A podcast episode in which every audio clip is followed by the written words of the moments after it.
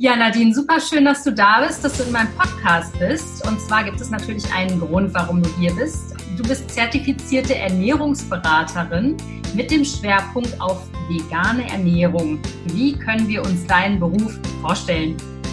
Ja, erstmal hallo auch von mir. Danke, dass ich hier sein darf. Und ähm, ja, wie man sich das vorstellen kann. Also man kennt ja so den typischen Ernährungsberaterberuf, denke ich mal. Und ähm, mein Schwerpunkt ist halt auf vegan, weil ich wirklich eine Ausbildung, ein Studium gemacht habe, was schwerpunktmäßig auf der veganen Ernährung liegt. Das hat damit zu tun, weil in der veganen Ernährung ja ähm, bestimmte Dinge wegfallen, die in einer normal mischköstlichen Ernährung drin sind, also alle tierischen Produkte.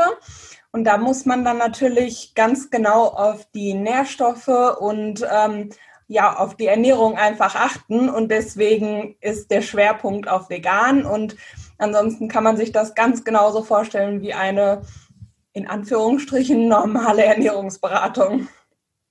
Das heißt, wenn ich jetzt ähm, eine Klientin bei dir wäre, ähm, würde sagen, du hör zu, ähm, irgendwie habe ich das Gefühl, meine Ernährung ist nicht ganz so top, keine Ahnung, ich habe unreine Haut oder habe irgendwie wiegt fünf Kilo zu viel. Was würdest du dann tun? Meine Ernährungsberatung ist rein online. Das ist also schon mal so ein ja, ein Unterscheidungspunkt vielleicht zu anderen Ernährungsberatern. Dadurch ist man relativ flexibel und da wir beide ja jetzt zum Beispiel auch nicht in der gleichen Stadt wohnen, wäre es trotzdem mir möglich, dich zu beraten. Meine Beratungen finden alle so alle über ähm, Zoom statt und ähm, wenn du dann zu mir kommst, dann findet erstmal ein kurzes 20-minütiges Kennenlerngespräch statt. Das ist vollkommen kostenlos. Da besprechen wir dann erstmal, was bei dir überhaupt gerade Thema ist. Und dann gucke ich, wie ich dich unterstützen kann, wie ich dir weiterhelfen kann. Und ähm, dann machen wir weitere Termine aus. Und dann ja, berate ich dich auf deinem Weg, dass du zu deinem Ziel kommst. Okay, super. Gut, kommen wir mal zu dir. Wie kam es, dass du dich so anfingst, mit dem Thema Ernährung auseinanderzusetzen? Was ist deine persönliche Geschichte? Ja, meine Geschichte fing eigentlich so 2011, würde ich sagen, im Speziellen an.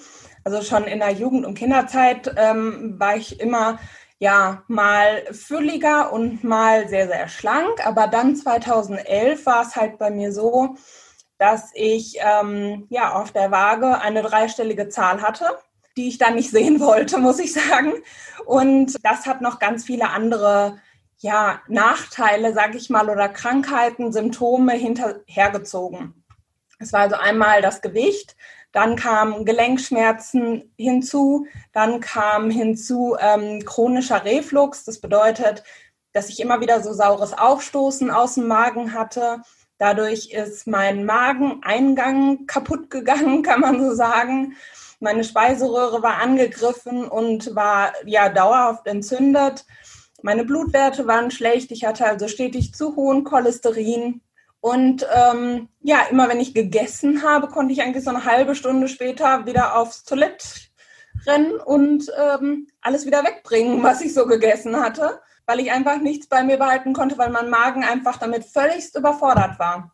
Und ähm, das waren so, so, so viele Gründe, dass ich gesagt habe, okay, es muss sich einfach was ändern. Und ähm, ja, womit dann anfangen? Mit der Ernährung. Und so habe ich dann angefangen, mich äh, intensiv mit der Ernährung und mit vor allen Dingen meiner Ernährung erstmal auseinanderzusetzen, weil das war 2011 ja, ja so der Hauptgrund, mich da erstmal in das Thema so ja, reinzudenken. Ja, das liegt nahe, ne? dass man sich bei Übergewicht dann anfängt, mit der Ernährung auseinanderzusetzen. Muss man allerdings sagen, nicht jeder, der Übergewicht hat und sozusagen seine passende Ernährungsform gefunden hat, macht dadurch auch quasi eine Berufung aus oder du hast ja deine Berufung als Ernährungsberaterin gefunden. Das heißt, ähm, war das jetzt der Grund für dich, ähm, weil du dir selber geholfen hast, anderen Menschen dann damit zu helfen und das auch zum Beruf beziehungsweise deiner Berufung dann zu machen?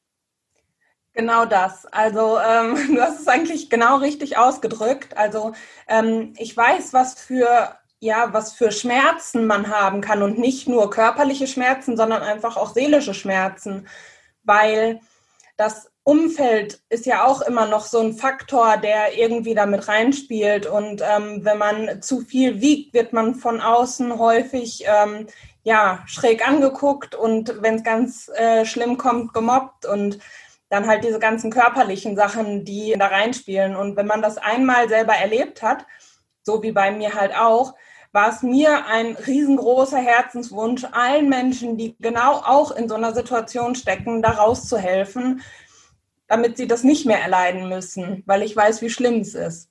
Bringen wir mal zu der Zeit oder zu der Nadine zurück, die vor, die es vor 2011, also vor deinem Umschwung sozusagen gab. Wie hat sich Nadine da ernährt? Ja, Nadine hat sehr viel fertig Krams in Anführungsstrichen gegessen, also ähm, so diesen normalen Tüten, Gewürze, Tüten, Suppen, Tüten, Bolognese, ähm, stand so auf dem Speiseplan. Dann äh, war so typisch irgendwie ein Stück Fleisch plus ein bisschen Gemüse plus Kartoffeln meistens, so typisch deutsch. Und sehr einseitig, würde ich auch sagen. Also ähm, man kennt ja so ein bisschen das Sprichwort, was der Bauer nicht kennt, ist er nicht. Und genauso habe ich mich ernährt. Also es gab so alle zwei, drei Wochen ungefähr immer wieder das Gleiche zu essen. Im Sommer mal ein bisschen was anderes als im Winter, aber grundsätzlich sehr einseitig. Okay, alles klar. Wie würdest du denn deinem alten Ich von damals deine derzeitige Art, dich zu ernähren, schmackhaft machen? Was würdest du deinem alten Ich erzählen?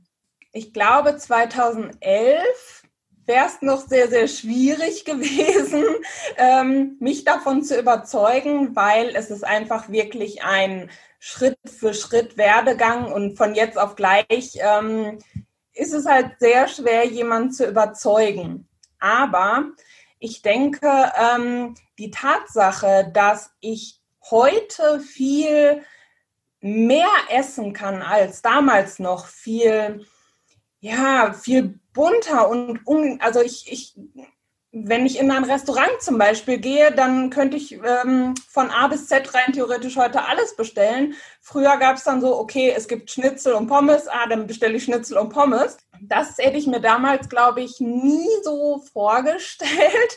Das wäre auf jeden Fall ein Punkt, den ich meinem alten Ich äh, mitgeben würde, dass es noch viel mehr gibt als nur Schnitzel und Pommes. Und dass man mit einer anderen Ernährung viel gesünder leben kann das ist, glaube ich, der, ja, der Punkt, der damals mein größter Schmerz war, im wahrsten Sinne des Wortes.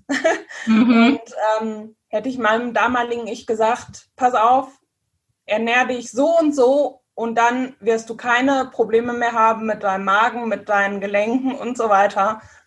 Ich glaube, das hätte mich überzeugt. Aber das ist sowieso ähm, Wahnsinn. Also du hattest ja nicht nur Übergewicht, du hattest ja auch eben diese anderen Beschwerden, von ähm, denen du uns gerade erzählt hast. Wann hat sich welches Problem bei dir gebessert? Du hast ja auch Tabletten genommen gegen bestimmte Beschwerden, ne? Vorher. Genau, eigentlich gegen alles habe ich irgendeine Tablette genommen. Also ähm, gegen Reflux zum Beispiel Magenschoner, also was man so typisch kennt. Ne?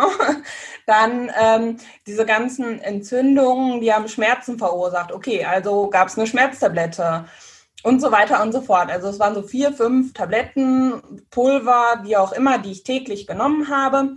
Die Pharmaindustrie hat sich ähm, gefreut. genau, die haben sich gefreut, das bestimmt. Ja, und von 2011 bis 2019, würde ich sagen, hat sich das Stück für Stück eigentlich von Jahr zu Jahr verbessert. Ich habe ja nicht direkt von, ähm, ja, von super ungesunder Ernährung, sage ich mal, zu veganer Ernährung umgeschwenkt, sondern bei mir ging das wirklich Stück für Stück. Also ich habe ähm, ganz viele Diäten am Anfang durchgemacht, also alles, was es so gibt, habe ich getestet. Das eine hat besser funktioniert als das andere. Im Endeffekt war ich aber nie, ähm, ja, habe ich nie meine Ernährungsform gefunden mit diesen ganzen Diäten, sondern bin nachher immer wieder in alte Muster zurückgefallen. Mhm. Und ähm, ja, bin dann durch diese ganzen Recherchen auf das Thema Clean Eating gekommen. Das bedeutet, so wenig verarbeitetes Essen wie möglich zu essen. Dadurch kam dann halt schon sehr viel Obst und Gemüse auf meinen Speiseplan. Dann ist das Fleisch immer weniger geworden durch weitere Recherchen. Dann habe ich gesagt, okay, Fleisch auch weglassen. Dann war es vegetarisch. Und der letzte logische Schritt war dann eigentlich hin zu vegan. Und genau dieser Weg hat mich eigentlich auch immer weniger Tabletten nehmen lassen. Also ich könnte dir jetzt kein Ja sagen, aber grundsätzlich jeder Schritt, den ich weitergegangen bin, eine Tablette weniger. Ja, super. Das ist doch großartig. Und jetzt im Moment, du nimmst gar keine Tabletten mehr, ne? Genau, ich nehme gar keine Tabletten mehr. Dank der veganen Ernährung möchte ich noch mal kurz betonen. Ja, das darf man gerne betonen. Genau. Also dank der veganen Ernährung keine einzige Tablette mehr. Und ich glaube, ähm, also ich bin ein Beispiel und ich habe noch ein Beispiel ähm, hier zu Hause bei mir im Haushalt, nämlich mein Mann. Der hat früher auch mehrere Tabletten genommen und jetzt nimmt er eine einzige und das ist seine Allergietablette, weil ohne geht es halt nicht. Aber das ist, ich glaube, noch total im Rahmen und ähm, also genau das gleiche Beispiel. Das ist also kein Einzelfall bei mir, sondern ähm, ja.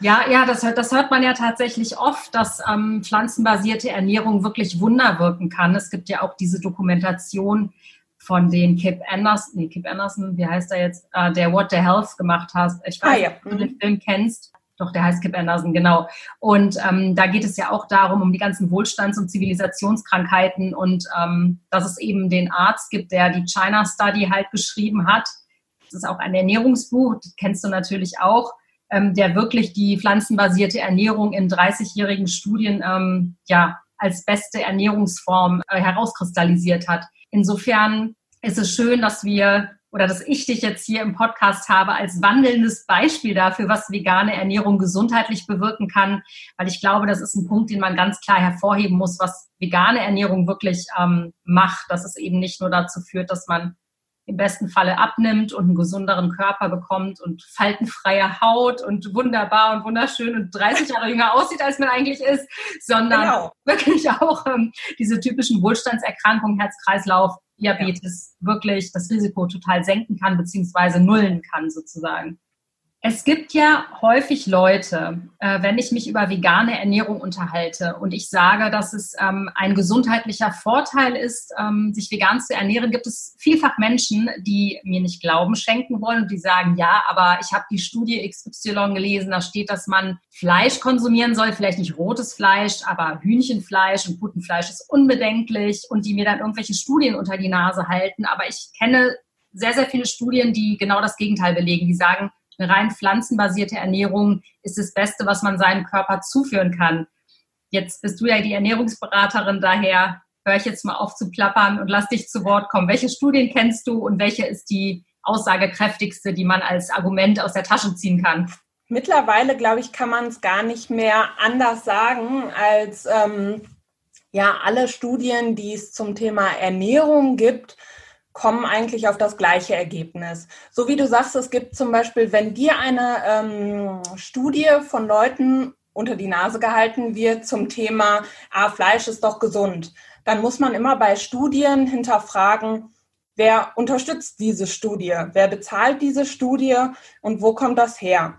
Wenn natürlich eine ganze Industrie dahinter steht, eine, ähm, ein Konzern, der ja, die Hühnchen verkaufen möchte, dann ist es natürlich logisch, dass da rauskommt, ja, Hühnerfleisch ist gesund. Und ähm, ich habe jetzt gerade erst wieder ein Buch gelesen von dem netten T. Colin Campbell, der auch die China Study ähm, gemacht hat. Der hat nämlich noch ein zweites Buch rausgebracht, genau zu dem Thema, um zu erklären, ähm, wie so Studien funktionieren und wie das ganze Konzept um die Ernährung herum funktioniert. Das Buch heißt Interessen, meine ich. Ähm, genau, Interessen.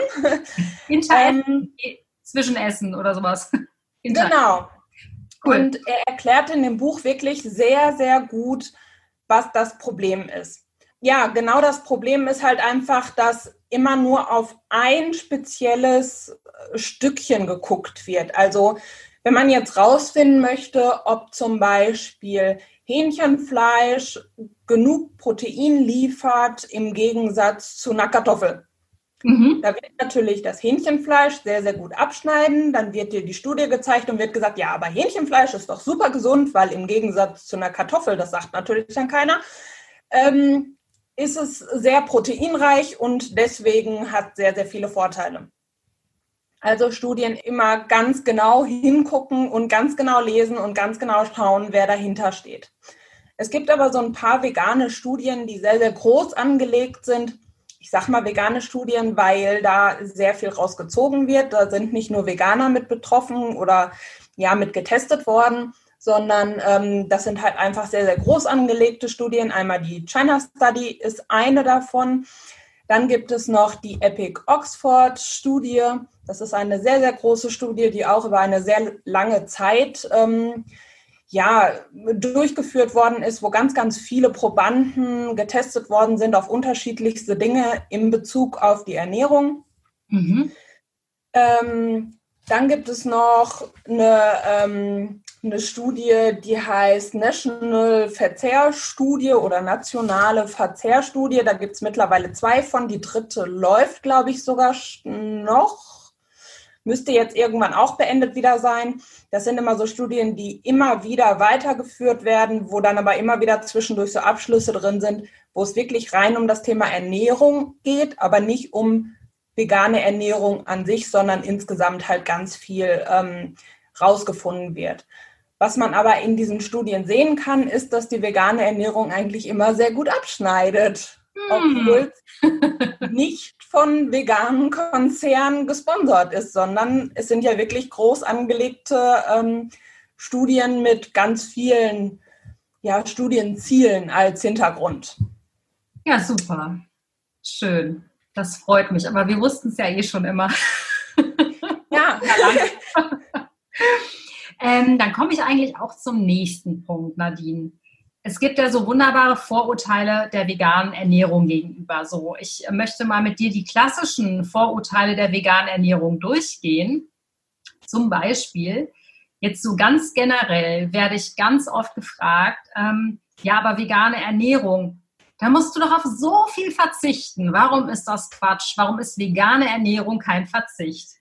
Also wenn, wenn mir das jemand sagt, sage ich immer, guck dir nur das Milch, in Anführungsstrichen, Milchregal an, ob ich jetzt eine Kuhmilch kaufe oder eine Hafermilch, eine Mandelmilch, eine Sojamilch, eine Haselnussmilch, eine was weiß ich, ganz neu Erbsenmilch habe ich jetzt probiert. Ähm, ultra lecker. Ja, ich wollte gerade fragen. Ich habe sie noch nicht probiert. Ich habe mich noch nicht rangetraut, muss ich gestehen. Sehr, sehr lecker im Kaffee. Also wer seine Milch für einen Kaffee noch nicht gefunden hat, sollte das mal ausprobieren. Cool. Ähm, auf jeden Fall, das ist schon mal so ein, ja, ein Fakt, wenn ich wirklich nur ins Milchregal gucke, okay, wo habe ich, äh, wo verliere ich was? Nein, ich gewinne eigentlich was hinzu. Und die vegane Ernährung ist eigentlich immer, wenn man sich damit beschäftigt, beschäftigt man sich ja wirklich mit dem Thema Ernährung und Essen. Weil Ernährung ist ja nichts anderes als Essen, in Anführungsstrichen. So. Und wenn man sich damit beschäftigt, fängt man an, kreativ zu werden und zu experimentieren. Und dadurch gewinnt man viel, viel mehr hinzu als das, was man verliert. Und das ist immer mein Ratschlag an alle meine ähm, Kunden oder auch an alle, die an mich herankommen, die sagen, ah, ich könnte mich nie vegan ernähren, weil ähm, man hätte so einen großen Verzicht. Da sage ich einfach immer, nein, das ist der falsche Weg, daran zu gehen, sondern du musst gucken, was du hinzubekommst und nicht, was du weniger bekommst. Ja, das ist äh, ein sehr guter Ratschlag. Ich habe das auch gemerkt, als ich wirklich dann von vegetarisch auf vegan umgestellt habe, tatsächlich, dass ich ganz viele Nahrungsmittel neu entdeckt habe, ähm, von denen ich vorher noch nicht mal eine Ahnung hatte, dass es sie gibt. Also allein diese ganzen Nussmuse in allen Sorten, die ich mittlerweile pur löffel. Ja. Also fantastisch, ja, ich, ich hätte es sonst nicht gemacht, ne? weil ja. man kennt dann halt Käse und Quark und Joghurt und Tralala als genau. Vegetarier, aber das ist einfach fantastisch und ich koche auch viel lieber, seitdem ich vegan lebe. Hm, sieh an. Ja, genau. Also lernt man viel mehr hinzu, als ja, wegkommt. Ja, absolut. Also wirklich, absolut. Und ähm, ja, finde ich auch. Ich finde, das ist eine super Herangehensweise zu sagen, hey, äh, hinter der veganen Ernährung ist eine Fülle und kein, kein Verzicht oder keine Lehre, ne? womit ja viele Menschen das assoziieren. Kommen wir zum zweiten Vorurteil. Warum ist vegan ungesund beziehungsweise nicht ungesund? Also, man muss ja immer so ein bisschen überlegen, was bedeutet überhaupt gesund und was bedeutet ungesund. Und ähm, eine vegane oder eine Ernährungsweise, die gesund ist, zeichnet sich durch, ich würde sagen, sechs Dinge aus. Und zwar eine Ernährungsweise, die gesund ist, sollte keine Nachteile haben, sondern eigentlich nur gesundheitliche Vorteile. Dann sollte sie die Gesundheit erhalten oder verbessern und nicht verschlechtern. Dann sollte sie keine Nebeneffekte haben in irgendeiner Art und Weise, so wie zum Beispiel, so wie bei mir, Durchfall ist vielleicht so ein Nebeneffekt. Dann sollte die Nährstoffversorgung sichergestellt sein. Ein ganz, ganz wichtiger Punkt.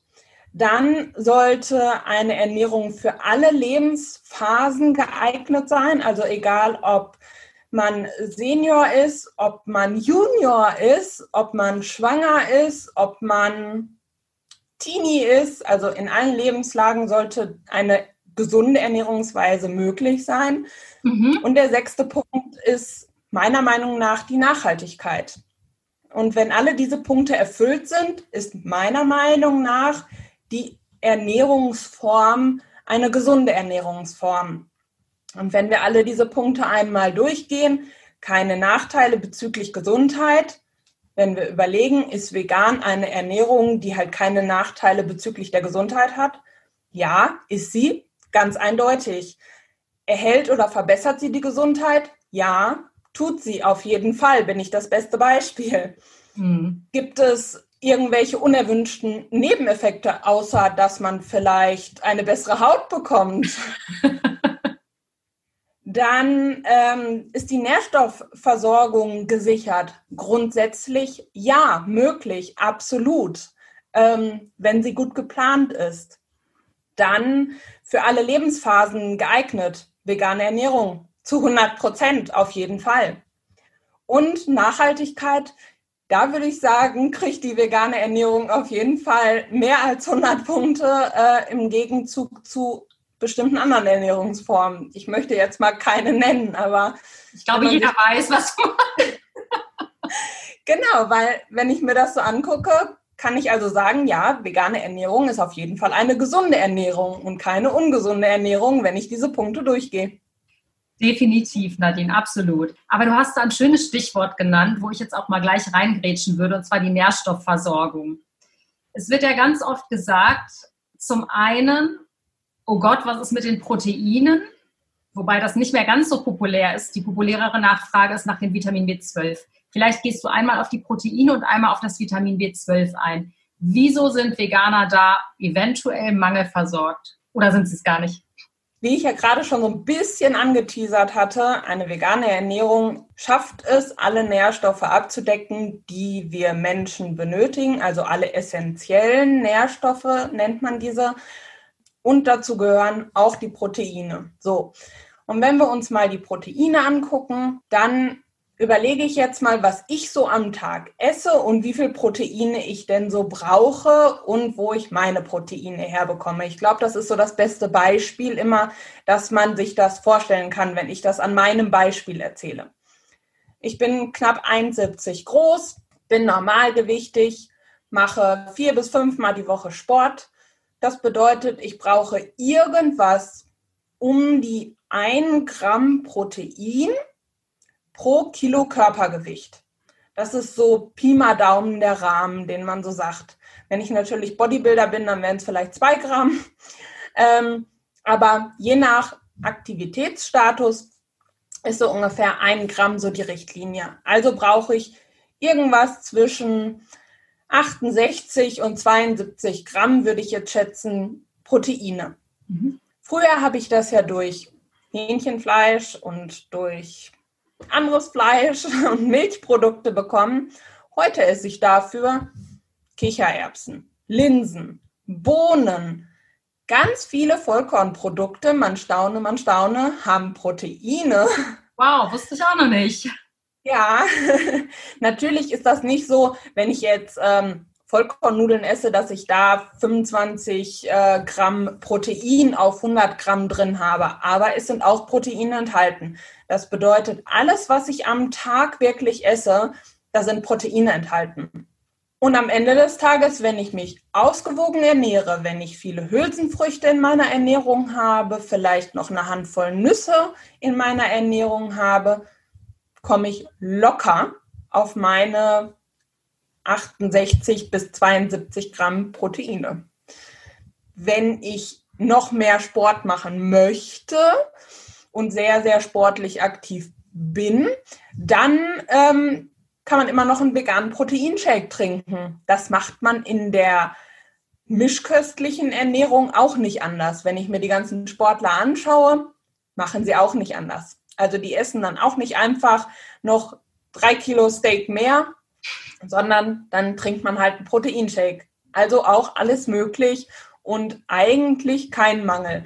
Wie du schon sagst, B12 ist eigentlich so mehr das Thema im Moment. Also Proteine scheint man jetzt äh, abgehakt zu haben als das Kritische und das, wo man so ja den Veganer mit triezen kann. Jetzt ist es das B12. Hm. Und da kann ich auch nur wieder sagen, wir müssen überlegen, was ist überhaupt B12? Und B12 wird alleine durch Mikroorganismen hergestellt, von nichts anderem. Kein Tier erstellt selber in irgendeiner Art und Weise das B12, sondern die fressen das, bekommen es gespritzt, bekommen es in ihr Fressen, in ihr Trinken, wo auch immer rein. So, dadurch lagert sich das bei den Tieren an und der Mensch isst es dann über das Tier. Warum sollte ich jetzt als Veganer sozusagen diesen Umweg dann gehen über irgendetwas, was angereichert ist und nicht direkt das B12 zu mir nehmen? Ist für mich der natürlichere Weg. Jetzt kommen immer ganz viele und sagt, aber eine Tablette nehmen ist ja nicht natürlich. Das kann ja nicht so richtig sein. Und früher haben die Menschen das ja auch nicht gemacht. Früher war es aber auch so, dass die Menschen noch selber angebaut haben und dass diese Mikroorganismen über den Boden kamen. Und da war das Essen noch nicht so hoch industrialisiert wie heute. Nicht so sauber geschrubbt wie heute, sondern da haben die Leute auch mal eine Kartoffel vom Feld direkt gegessen und ähm, haben so das B12 aufgenommen. Deshalb, ähm, ja, kann ich das auch immer gut widerlegen eigentlich, dass es früher, als es noch nicht die Industrialisierung gab, die Leute halt selber angepflanzt haben und so das B12 dann über den Boden und über die selber angepflanzte Nahrung aufgenommen haben. Ja, es ist genau. super, super interessant ähm, und ich finde ein ganz, ganz wichtiger Punkt, das habe ich nämlich auch ähm, vor einem Jahr ungefähr zum ersten Mal wirklich erfahren, dass die Böden heutzutage so ausgelaugt sind, dass gar kein Vitamin B12 mehr quasi über die Nahrung den Tieren zugeführt werden kann. Und wenn du jetzt sagst, den Tieren wird das teilweise gespritzt, damit die das anreichern und damit wir das über deren Fleisch konsumieren, ist es ja gehupft wie gesprungen. Da ist es doch besser, ich lasse das Tier am Leben und ziehe mir selber eine vegane Tablette rein, die es ja zuhauf gibt, um das zu supplementieren. Ja, also heftig. Deswegen, ich finde es das super, dass du das nochmal so äh, deutlich und klar sagst. Das äh, ist also oder sind also zwei Ernährungsmythen, das mit den Proteinen und äh, mit dem B12. Das ist also de facto gar nicht so einfach, wie es viele gerne darstellen. Ja, genau. So würde ich das auf jeden Fall sehen und würde ich jedem immer wieder sagen. Und ähm, wer es nicht glaubt, das Internet ist voll mit genau diesen Informationen. Wenn man einfach nur mal guckt, was ist B12, findet man genau diese Informationen. Und da kann man es nicht mehr leugnen. Ich würde gerne nochmal zu einem anderen Punkt kommen, Nadine. Vielen Dank erstmal, dass du diese ganzen veganen Vorurteile widerlegen konntest und auch so schön und klar. Und zwar, wann war so für dich oder gab es das überhaupt so eine Art Aha-Erlebnis, als du wirklich komplett dich entschieden hast, vegan zu leben? Du hattest mir in unserem Vorgespräch auch gesagt, dass du so ja, gruselige Videos aus Massentierhaltungsstellen gesehen hast, also so das, was man eben bei Social Media und im Internet findet, diese ähm, Undercover-Dokumentation, ist es für dich auch ein wichtiger Aspekt, warum du ähm, Ernährungsberaterin mit Schwerpunkt vegan geworden bist? Die Ethik? Ähm, Also ich sage immer, wenn man mich fragt, warum ich vegan lebe, ich bin aus gesundheitlichen Gründen vegan geworden und aus ethischen vegan geblieben. Das ist so meine Aussage, weil wenn man sich einmal mit dem Thema vegan auseinandersetzt, dann kommt man um das Ethische gar nicht drum herum und um das Leid, was den ganzen Tieren angetan wird. Und ähm, viele kommen ja mh, häufig über das Ethische zur veganen Ernährung hin, weil sie irgendwelche Filme, irgendwelche Dokumentationen sehen. Bei mir war das wirklich so, dass ich über die Gesundheit dahin gekommen bin und mir dann erst, als ich vegan war, Filme angeschaut habe und mich dann weiter damit beschäftigt habe. Und ähm, ich finde es heute noch, also ich gucke mir auch immer noch Dokumentationen an, einfach aus Recherchezwecken, dass ich auch meinen Kundinnen immer wieder sagen kann, ja, hier gibt es noch was, da gibt es noch was, was du dir angucken kannst oder irgendwelche neuen, ja, neuen Erkenntnisse. Ähm, und ich finde es immer wieder erschreckend. Ähm, zu sehen, wie die Tiere behandelt werden und ja, was der Mensch eigentlich mit dem Tier macht. Mir fällt da immer gar nicht, gar nicht viel zu ein, weil ich, ich, also mir laufen eigentlich direkt die Tränen, wenn ich einfach nur daran denke, wie unglaublich diese Tiere leiden müssen. Und ich verstehe mich ganz persönlich selbst gar nicht mehr, wie ich früher Tiere essen konnte, weil ich mich immer als sehr tierlieb eigentlich bezeichnet habe. Ich habe von Kindesbeinen auf Tiere gehabt. Also es hat, glaube ich, angefangen mit ähm, einer Katze und dann war es irgendwann ein Hamster und ein Hase und ein Vogel und eine Maus und ich habe alles gehabt, wirklich alles gehabt. Und jetzt habe ich auch wieder eine Katze. Ähm, und da kann ich immer nicht verstehen, ja, wie ich, wie ich so, so die Augen davor schließen konnte, dass ein Schwein, eine Kuh, ein Huhn etwas anderes ist als eine Katze, ein Hund, ein Kaninchen. Und das erschreckt mich immer wieder, wenn ich genau solche Dokumentationen sehe, wie zum Beispiel Dominion. Ein, eine ganz, oh ja, eine ganz heftige Dokumentation. Also die sollte man wirklich nur angucken, wenn man wirklich starke Nerven hat, weil ähm, da wird nichts geschönt, sondern das ist wirklich brutale Ehrlichkeit in dieser Dokumentation.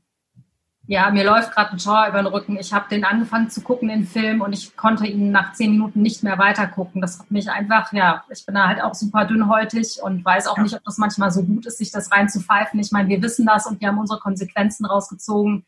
Aber ja, ich merke auch, ne, dein, das, was du gerade erzählst, das berührt mich auch wieder so, weil ich auch diese ganzen schrecklichen Bilder vor Augen habe und mir direkt irgendwie die Pipi in die Augen steigt, irgendwie, weil mich das immer wieder so, ja, so traurig macht, aber eben auch immer wieder zu dem Punkt führt, zu sagen, warum wir das machen, was wir machen am Ende, ne? warum wir den Weg unseres genau. Herzens gehen, so wie du jetzt am Menschen berätst und dich gesundheitlich und ernährungswissenschaftlich super mit der veganen Ernährung auskennst und bei mir eben das das ist der Grund, warum ich diesen Podcast mache ähm, und so viel Zeit und Herzblut hier investiere, weil es einfach, ja, weil ich einfach mir wünsche, dass ganz viele Menschen aufhören eben mit dem Scheiß.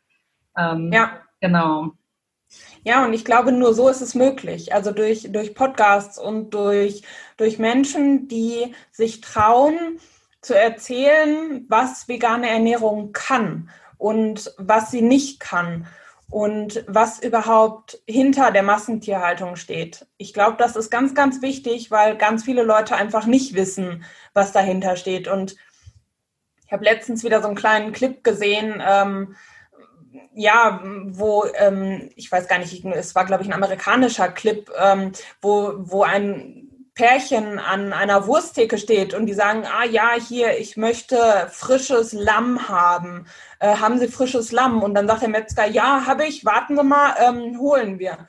Und dann geht er weg und kommt mit einem Lämmchen an und gibt dieser Frau das Lamm in den Arm, lebend. Also kein Fleisch, sondern wirklich das Lamm in den mhm. Arm. Und diese Frau guckt ganz verstört und ähm, weiß gar nicht, wohin irgendwie damit und versteht das im ersten Moment gar nicht und denkt dann erstmal darüber nach, ja, was habe ich, was ich getan? Ich habe gesagt, ich will Lamm und jetzt kriege ich hier dieses Tier auf den Arm. Und ähm, da fehlt ganz vielen Menschen das Verständnis. Und ähm, ja, ich manchmal verstehe ich selber nicht, muss ich sagen. Und dann denke ich mir immer, okay, was denken die Menschen? Wächst das Schnitzel auf dem Baum oder wo kommt es her? Und ähm, da ist sowas immer sehr, sehr augenöffnend, wenn man dann sowas nochmal, ja, sich, sich wirklich ins Gedächtnis ruft, was eigentlich Fleisch ist und das, diese Nachricht, diese Message einfach immer weiter zu teilen und den Leuten zu sagen, weißt du, was du da isst? Weißt du, was das mit deinem Körper macht? Weißt du, wo es herkommt? Weißt du, was, ja, was da für Leid passiert in den Stellen und ähm, dass ein Tier nie ja, glücklich stirbt. Da kann es noch so glücklich gelebt haben, aber es stirbt trotzdem für dich und für dein Essen und weißt du das. Und das ist ganz, ganz wichtig, dass wir das, ja, dass wir das einfach weiterteilen. Ja, absolut. Es gibt eben kein sogenanntes humanes Töten, ja, wer auch immer diesen komischen Begriff erfunden hat. Es ist nichts Menschliches daran, einem Lebewesen das Leben zu nehmen, was nicht sterben will. Das ist einfach, das ist ein Widerspruch in sich. Und ähm, ja, ich verstehe das, ich verstehe das auch nicht, aber was ich glaube, so was du, diese Geschichte, die du mit dem Lamm schilderst, ich glaube, das, was die Leute wieder entdecken müssen, ist das Mitgefühl zu allen Kreaturen, was ja immer und in jedem Menschen drin ist, aber was sie verloren haben durch kulturelle, anerzogene Glaubenssätze, durch ähm, die Geschichten rund ums Thema Fleisch. Ja, das ist natürlich, das ist normal, ähm, wir brauchen das, also eben ja. dann zum Thema Gesundheit, ja, wir brauchen überhaupt gar kein Fleisch, hast du ja gerade bestens äh, in diesem Interview bewiesen. Aber das sind alles diese Mythen, die wir als Kinder angenommen haben und geglaubt haben und einfach dadurch so einen Teil unseres Mitgefühls abgespalten haben. Es gibt Tiere, ja. die wir kategorisieren in Nutztiere, die dürfen wir benutzen und essen. Und es gibt eben unsere Haustiere, die wir knuddeln und lieb haben können. So. Das ist äh, ein total spannendes psychologisches Phänomen, finde ich. Aber ich glaube, wenn man diese Lücke schließt, dieses Mitgefühl plötzlich wieder entdeckt, ich glaube, dann ist es überhaupt nicht mehr möglich. Also kann niemand mehr Fleisch essen. Das kann ja, ja. niemand, der normal denkt und kein Soziopath ist, befürworten, andere Lebewesen abzumurksen, damit wir so einen fragwürdigen fünfminütigen Daumenkitzel haben. Oder? Genau. Also, ja. ja. ja, auf jeden Fall. Und ich finde immer, es ist sogar ähm, also ich gehe ja mittlerweile sogar einen Schritt weiter und ähm, sage, es geht nicht nur noch um das Fleisch, sondern es geht wirklich ja um die vegane Ernährung. Und da ist ja auch ähm, ja das Milchprodukt an sich auch ähm, fällt auch aus der Ernährung raus. Und ähm, auch für jedes Milchprodukt muss ein Tier, und zwar die Kuh, leiden. Auch wenn sie nicht direkt für das Produkt, also für die Milch sterben muss, es ist trotzdem eine riesen, riesengroße Qual, die diese Tiere erleiden müssen. Und das sollten wir uns einfach auch immer wieder nochmal ins Gedächtnis rufen, was eigentlich passiert und ähm, was Kuhmilch überhaupt ist und was Kuhmilch für uns tut. Und vielleicht kommen wir dann noch einmal auf einen gesundheitlichen Aspekt zu sprechen von ähm, Kuhmilch, weil es wird ja Kindern immer beigebracht, trink Kuhmilch, damit du starke Knochen kriegst. Und das ist eigentlich das Fatalste, was man ähm, Kindern erzählen kann, weil ähm, durch diese tierischen Proteine wird der Körper übersäuert und der Körper ist ein unglaublich schlaues Konstrukt. Und wenn der Körper zu sauer ist, was tut er dann und versucht er dagegen anzugehen? Wie tut er das? Mit Calcium. Calcium bedeutet, wir nehmen Calcium über die Milch auf Klasse. Übersäuern den Körper damit? Schlecht. Was macht der Körper? Er nimmt das Kalzium aus den Knochen, spült das wieder in unseren Körper, um diese Säure auszugleichen. Also ist das Kalzium, was wir aufnehmen, direkt wieder verpufft und eigentlich noch mehr, weil es aus unseren Knochen wieder abgebaut wird.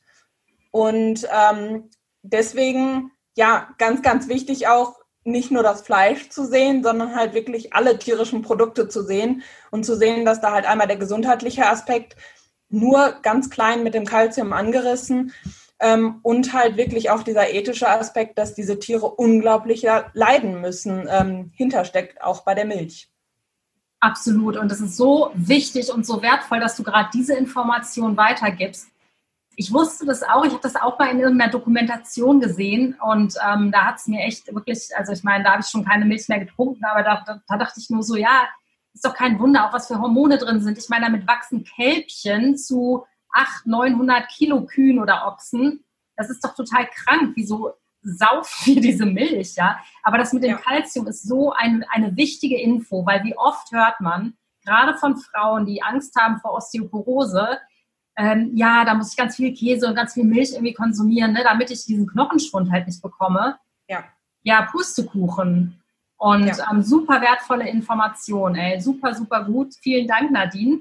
Ähm, ich könnte mich jetzt noch Stunden mit dir unterhalten, aber ich würde gerne ganz kurz zu meiner Abschlussfrage kommen. Und zwar hat die eigentlich direkt mit dem Thema so ein bisschen zu tun. Und zwar, ich beame mich mit meinen Interviewgästen sehr gerne in das Jahr 2050 und ähm, möchte gern von dir wissen, wie sieht dein perfektes Jahr 2050 aus? Wie sehen die Supermärkte aus? Was für Produkte kaufen wir da? Wie sollte deiner Meinung nach das Jahr 2050 aussehen? Also ich darf frei entscheiden, wie ich mir das wünsche, ja? Ja, darfst du. Deine Vision von einem perfekten 2050. Äh, meine perfekte Version von einem 2050 wäre wirklich, dass ähm, es keine Fleischtheken mehr gibt und keine Käsetheken mehr gibt. Dass es ähm, ganz, ganz, ganz viel Obst und Gemüse zu guten Preisen gibt, regional angebaut, dass wir hier in Deutschland wieder anfangen, unsere Felder vernünftig zu bewirtschaften und nicht alles in die Welt schiffen, dass die Flächen auf der Welt, die jetzt mit Tieren und für Tiere verbraucht werden, dass die für Menschen genutzt wird und dass alles, was angebaut wird, direkt zum Menschen kommt. Dadurch haben wir dann den Welthunger im Griff, weil wenn wir auf die steigenden ja, Zahlen gucken, es werden immer mehr Menschen, aber immer weniger Essen auf der Welt von den Kalorien her. Und wenn ich das Essen, was ich anpflanze, direkt zu den Menschen gebe, können wir auf jeden Fall auch 2050 noch alle damit versorgen und haben keine Menschen mehr, die Hunger leiden müssten. Und das wäre ein riesen, riesengroßer Wunsch von mir einfach, dass, dass dieses große Problem, was wir auf der Welt haben, ja, dass das nicht mehr, nicht mehr bestünde. Und dann würde ich mir noch wünschen, dass, ähm, ja, dass im Bereich Gesundheit und Ernährung auch dieser Shift stattfindet von, ach, ich gehe einfach zum Arzt, weil ich ein, weil ich Kopfschmerzen habe und hole mir eine Tablette hinzu, ich gehe zu einem Arzt oder zu einer Ernährungsberatung oder vielleicht beides und lasse mich beraten und ändere wirklich was an meinem Lebensstil, um dann nicht nur eine Tablette nehmen zu müssen, sondern an dem Grundproblem, also an der Wurzel dran zu arbeiten und was zu ändern und dann gar keine Tabletten mehr dafür brauche. Und das wäre ein das, das wäre ein schönes 2050. Das würde ich mir auf jeden Fall sehr, sehr wünschen, ja. Ich denke, damit bist du nicht allein. Ich glaube, jeder, der das hier gerade gehört hat, ähm, träumt auch von so einem Jahr 2050, mich eingeschlossen. Ähm, Nadine, wenn meine Zuhörer den Weg zu dir finden wollen, wie erreichen sie dich? Jetzt ein bisschen Werbung in eigener Sache. ja, wie erreicht man mich? Ähm, ich bin auf, ich glaube, fast allen Social-Media-Plattformen erreichbar. Aber am einfachsten ist es vielleicht, wenn man über meine Webseite glowyourlife.de geht.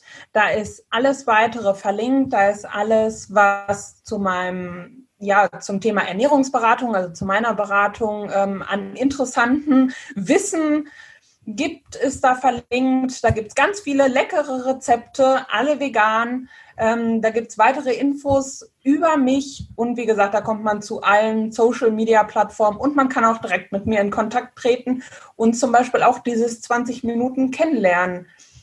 Ja, buchen und ähm, dann kann man mich kennenlernen und ähm, das ganz kostenlos. Und äh, ja, vielleicht hören wir uns dann mal in einem Zoom-Call. Ja, super. Ich wünsche dir auf jeden Fall ganz, ganz viele neue Klientinnen, Schrägstrich Klienten. Kommen denn auch Männer zu dir eigentlich? Gibt es auch? Weniger, aber auch. Meistens sind die Männer eher so im Hintergrund bei den Frauen mit dabei. ja, die Frauen, die Vorreiterinnen, ne? Die ja. für eine bessere Welt. Genau. Ja, irgendwer muss ja anfangen und äh, ich glaube, das ist auch so ein bisschen geschlechterspezifisch aufgeteilt. Ich glaube, wir waren lange genug in der männlichen Energie. Jetzt brauchen wir diesen Ausgleich und wir Frauen müssen jetzt ein bisschen aus unseren Löchern kommen und die Männer. Genau, sehe ich auch so. genau. Ja, super, Nadine. Ich danke dir wirklich von Herzen für dieses absolut inspirierende und tolle, wunderbar warm, einpackende Gespräch. Ich finde das ganz äh, schön und ich fand das ganz bezaubernd, mit dir zu sprechen. Ja, danke, dass ich dabei sein durfte. Ich hoffe, ich habe euch draußen vor den Boxen ähm, ja ein bisschen was erklären können, was Neues erzählen können. Und ähm, ich freue mich, dass ich bei dir im Podcast sein durfte. Danke sehr. Ja, nicht dafür. Danke dir. Ich hoffe, dich hat das Gespräch mit Nadine ebenso glücklich und zufrieden gemacht und ähm, hat dir die ganzen Vorteile der veganen Ernährung nahegebracht. Wenn du mehr über Ernährungsumstellung mit veganer Küche erfahren willst, dann wende dich vertrauensvoll an Nadine. Du findest sie unter ihrer Website www.glowyourlife.de. Und wenn du Fragen zu Gesundheit und Ernährung hast, kannst du dich da auch sehr gerne an sie wenden. Vielen Dank fürs Zuhören. Ich umarme dich von Herzen und du weißt, wo du mich findest bei YouTube, iTunes, Deezer, Spotify und Google. Und ich wünsche dir einen wundervollen Tag, möglichst pflanzenbasiert und tierleidfrei. Alles Liebe, deine Alia.